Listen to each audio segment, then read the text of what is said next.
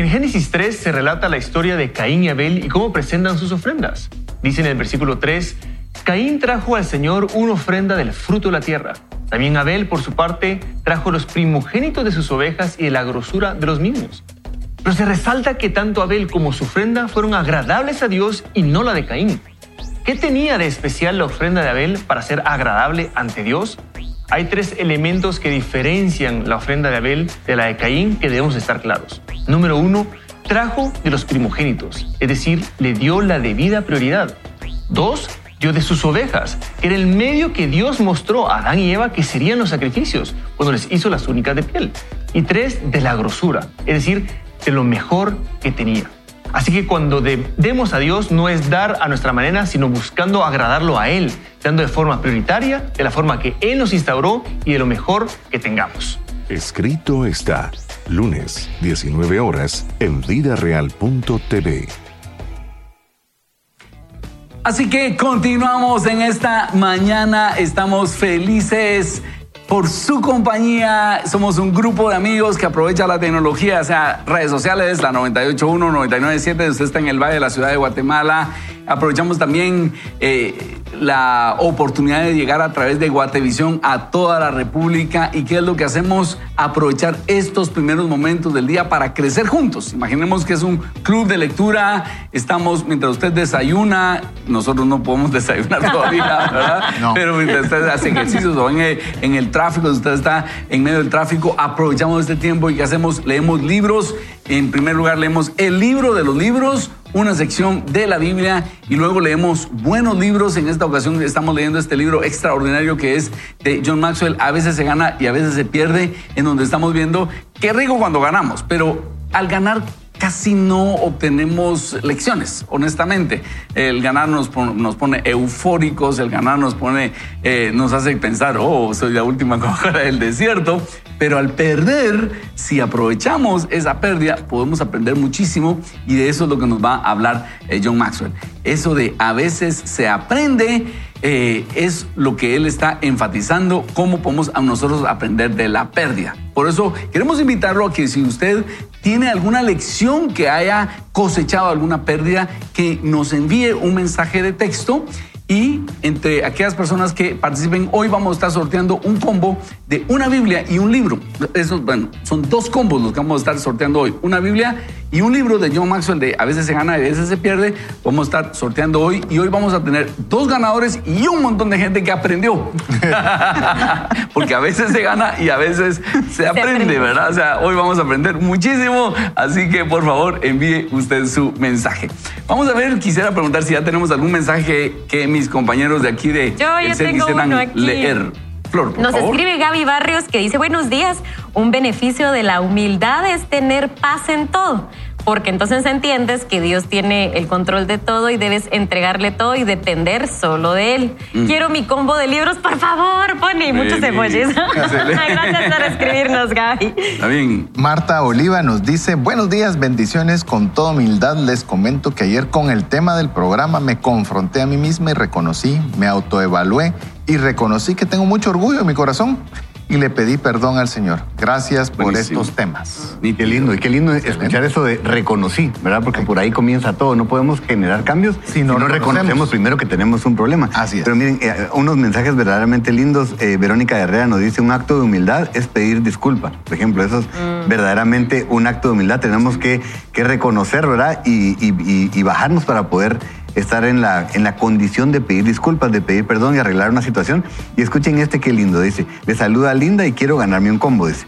Cuando tengo una situación en la que no estoy de acuerdo con mi esposo y en lugar de ponerme a discutir con él, le pido a Dios que me dirija, todo sale mejor. Y eso es tremendo. Y es cuando uno se da cuenta que verdaderamente Dios puede orar hasta cuando nosotros creemos que, que, Dios no se va a meter en ese asunto. Y yo me identifiqué mucho porque hace muchos años con Evelyn, cuando comenzamos nuestra caminata como esposos, me recuerdo que era eso. Había muchas cosas que yo quería cambiar de Evelyn y Evelyn quería cambiar de mí. Y, entonces había mucha fricción, pero en eso el Señor nos comenzó a hablar y fue bien lindo porque nos habló a cada uno por su lado comenzó a, hacernos reconocer que teníamos que pedirle a Él. Y fíjense que yo oraba y le pedía al Señor, ¿verdad? Aquellas cosas que yo sentía que tenían que cambiar. Y cuando comencé a orar y no le decía nada a Evelyn, comencé a ver cambios en Evelyn. Y Evelyn, después hablando, le pasó exactamente lo mismo conmigo. Entonces, mire, ¿verdad? Dios sí se interesa y Él puede y quiere eh, actuar a favor de nosotros, pero es eso, requiere de humildad, como decía Pastor Ronnie. O sea, cuando decimos, no, no, no, no te preocupes, yo me encargo, Dios dice, ok, ¿verdad? O sea, encárgate, pero no funciona. Pero cuando decimos, Señor, yo no puedo, veras reconozco que no puedo, te pido ayuda, el Señor interviene de una manera impresionante. Y en los matrimonios y en las relaciones, eso hace la diferencia completamente. Buenísimo, buenísimo. Miren estos mensajes. Eh, Steph dice, ayer, eh, beneficios de ser humilde. Ayer tuve un pequeño percance en el tráfico y reaccioné de forma tranquila y comprensiva y el otro involucrado se hizo responsable. Y en ese momento me repararon el carro. Entonces llegó Shazam y. No, va a haber sido pequeño percance. Bueno, también Jenny Orozco dice, les comparto el beneficio de la humildad. Al encontrar a personas de atención al público, si uno es amable y paciente, las personas cambian de actitud. Y espero muchos días eh, bueno, y espero muchos días para ganar. Hoy sí quiero mi libro, dice Jenny, pero le cuento, Jenny, que hoy o usted gana o usted aprende. Así que buenísimo, gracias por mandar su mensaje. Vamos a, a continuar con la lectura de nuestro libro. Hoy tenemos eh, precisamente cuatro beneficios de la humildad. Hoy John Maxwell nos lleva por esa ruta de entender cuáles son los beneficios, las bendiciones de ser humilde. Así que queremos pedirle a Flor que nos ayude con la lectura de hoy y prepare usted, abra su mente, ponga atención porque vamos a aprovechar la lectura de hoy. Flor, por favor. Muy bien, claro que sí. Así que el capítulo, bueno, sí, esta, esta sección del libro empieza con un subtítulo que dice, el espíritu correcto le ayuda a aprender. John Wooden entendía que a veces se gana y a veces se aprende, pero solo cuando uno posee un espíritu humilde. La humildad es fundamental para todas las personas que aprenden de sus victorias y sus pérdidas. Es una clave para el éxito al mayor nivel. Quizá esté pensando, ¿qué? No estoy de acuerdo. Puedo nombrar a una docena de personas que han logrado grandes cosas con actitudes arrogantes. Yo también. Pero, ¿qué podrían haber logrado si hubieran poseído el espíritu del aprendizaje?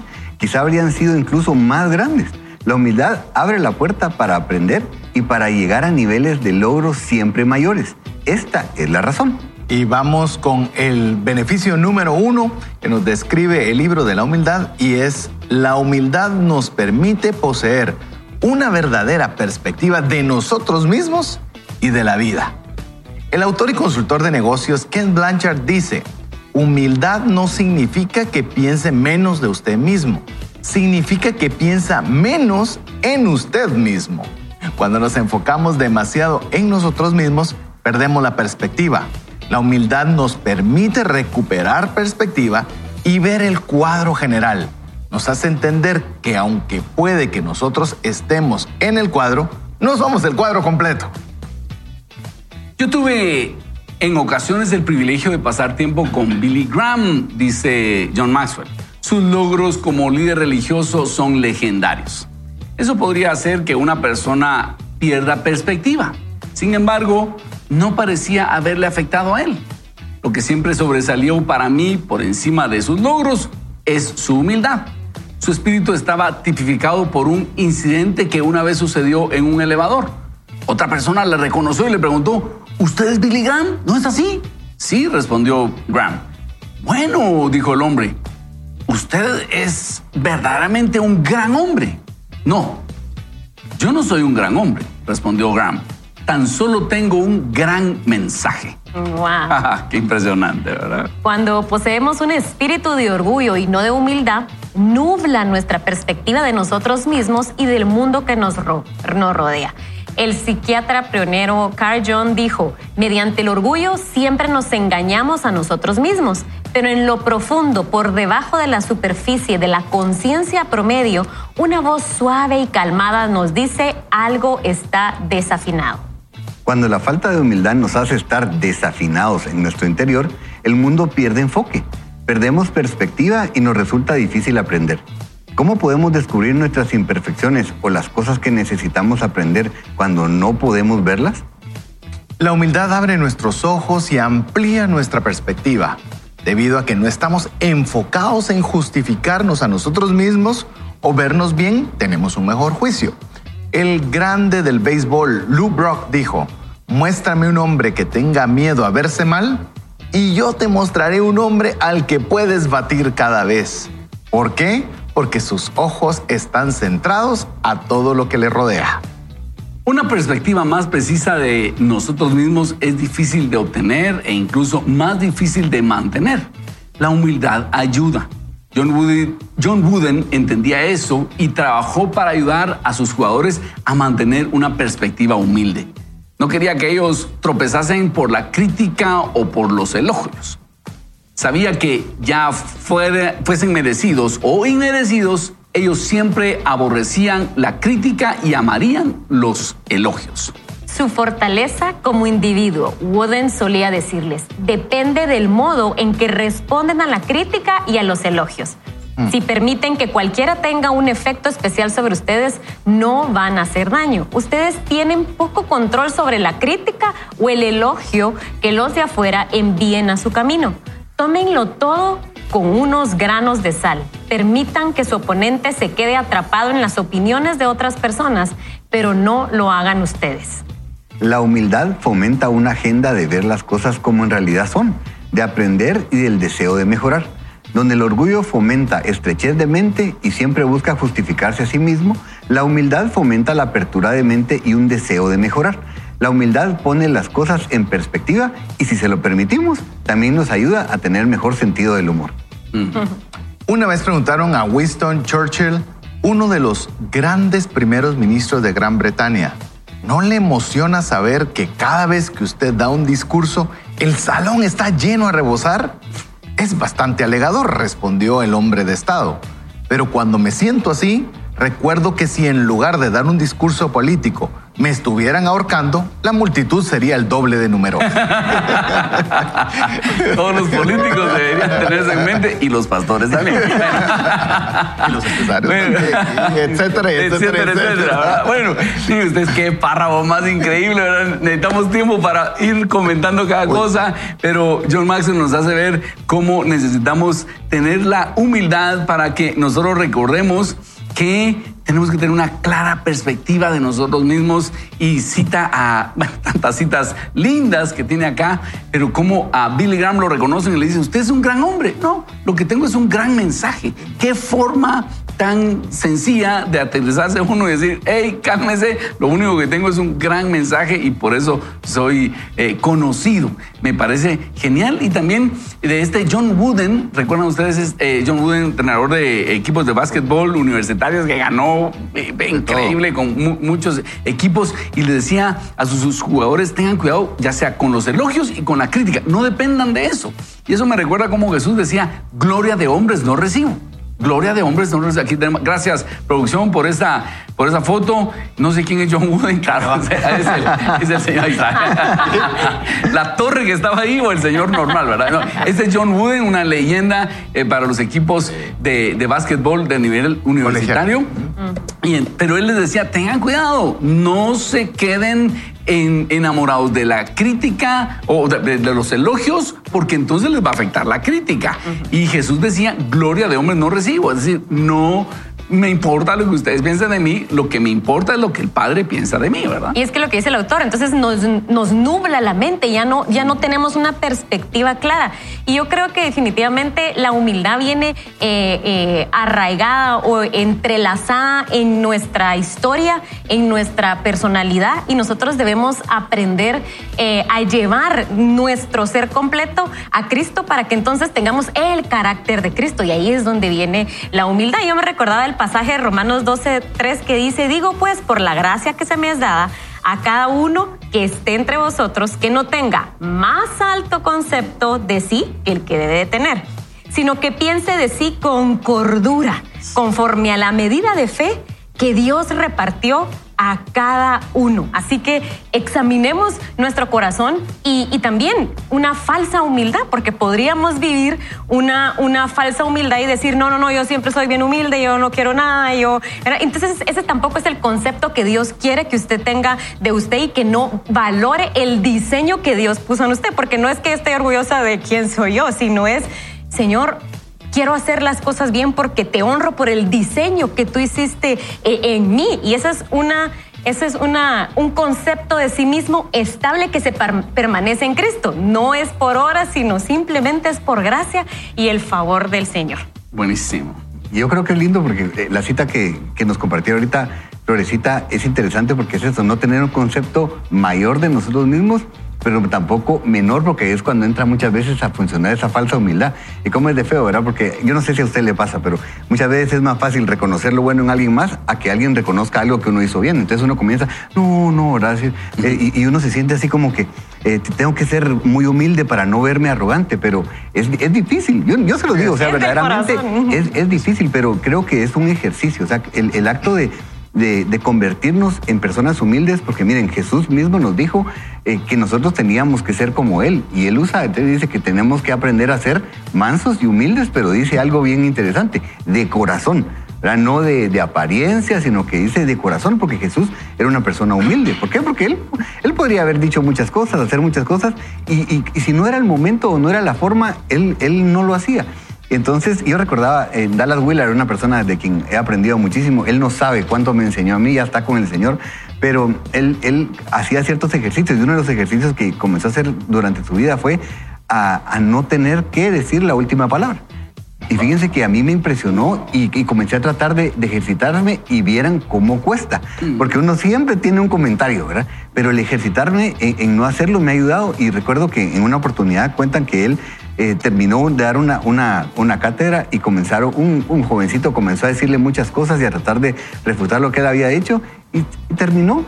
Y se fue y se acercaron y le dicen, pero ¿por qué no le dijiste nada si tú podías responderle? Dice, porque estoy practicando el no quedarme con la última palabra. Entonces es una práctica, no crea que así como que mañana uno amanece y, uy, ¿verdad? Soy humilde, sino que comienza un proceso y es algo que la palabra del Señor nos enseña. Y miren, solo quiero leerles, en Proverbios 27.2 dice, alábete el extraño y no tu propia boca, el ajeno y no los labios tuyos. Mm. Es eso.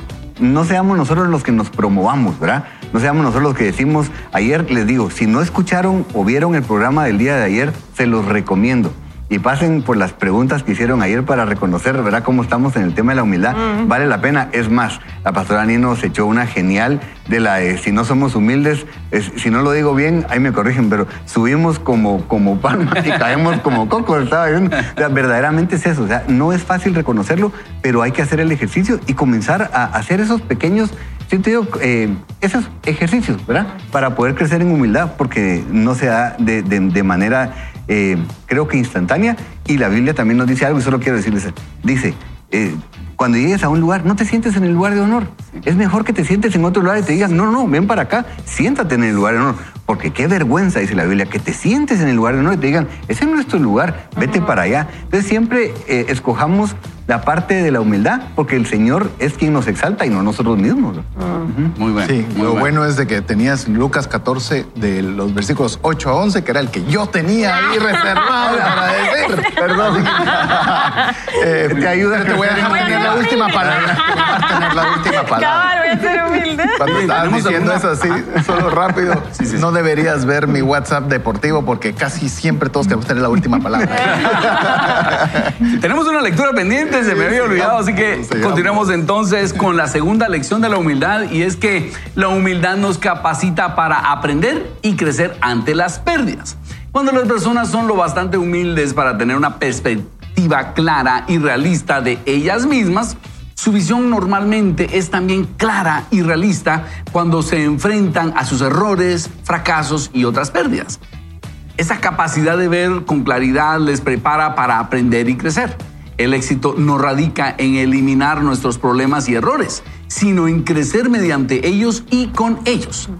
Everett Hubert describió lo único, o perdón, le escribió lo contrario cuando dijo, un fracaso es un hombre que ha metido la pata, pero no es capaz de sacar rendimiento a la experiencia. O un fracasado es un hombre que ha metido la pata, pero no es capaz de sacar rendimiento a la experiencia. Así que el autor nos dice entonces, ¿cómo aprender de los? ¿Cómo aprende de los errores una persona humilde? Haciendo pausa y reflexionando. Creo firmemente que la experiencia no es la mejor maestra. La experiencia evaluada sí lo es, Yo aprendí esta lección del libro de Eclesiastés que afirma, en el día del bien, goza del bien, y en el día de la adversidad, considera. Se cree que Eclesiastés fue escrito por el rey Salomón de Israel, de quien se dice que era el hombre más sabio que vivió jamás. Cuando alguien con ese tipo de sabiduría habla, todos haríamos bien en escuchar. Las personas verdaderamente humildes nunca tienen temor a admitir que están equivocadas. Cuando lo hacen es como decir que son más sabias hoy de lo que eran ayer. Los errores pueden ser con frecuencia nuestros mejores maestros, si estamos dispuestos a admitirlos y aprender de ellos. Obtenemos mucho más conocimiento y sabiduría. Podemos hacer eso si cada vez tomamos tiempo para reflexionar en ellos haciendo las siguientes preguntas. Aquí van las preguntas que nos sugiere el, autor en el libro. Aquí va. ¿Qué salió mal? ¿Cuándo salió mal? ¿Dónde salió mal? ¿Por qué salió mal? Y esto está bien interesante. ¿Cómo contribuí yo a hacer que saliera mal?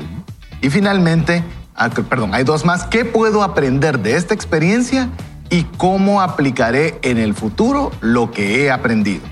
Hacer tales preguntas puede ser un proceso lento e incómodo, especialmente para las personas orientadas a la acción, pero siempre producen recompensas. La humildad está llena de errores la humildad nos permite aprender de ellos. Realmente es una, un gran pensamiento. Es un fracasado, es aquel que comete un error y no aprende de ellos. Mire, qué, qué importante. Pero si nosotros cometemos un error y hacemos un análisis forense de eso, qué pasó, qué hice y qué puedo aprender de eso, es un buen error porque habremos aprendido de ello. Y hablando de esto, en el segmento pasado nos pasamos tanto de tiempo que no nos quedó tiempo para comentar en este segmento, pero solo tenemos tiempo para que Flor nos comparta la promoción de hoy, por favor. Así es, nosotros ya no vamos a poder comentar, pero usted sí, mándenos todos sus mensajes, por favor, comparta con nosotros ese beneficio de la humildad que usted ha tenido en alguna experiencia, enviándonos al más no, al más 502 30 43 88 88. Usted puede ser uno de los ganadores o de los que aprenden. Vamos a estar regalando un combo de un libro y una Biblia. El libro es el de John Maxwell, así que mándenos sus mensajes, lo quiere tener en su casa. Así es. Bueno, vamos a hacer una breve pausa, pero regresamos con más crecimiento personal. Nos faltan dos beneficios de la humildad, ya vimos dos y vamos a ver dos más, así que a veces se gana y a veces se aprende. Regresamos en breve. Haga que su día sea mejor en modo aprendizaje.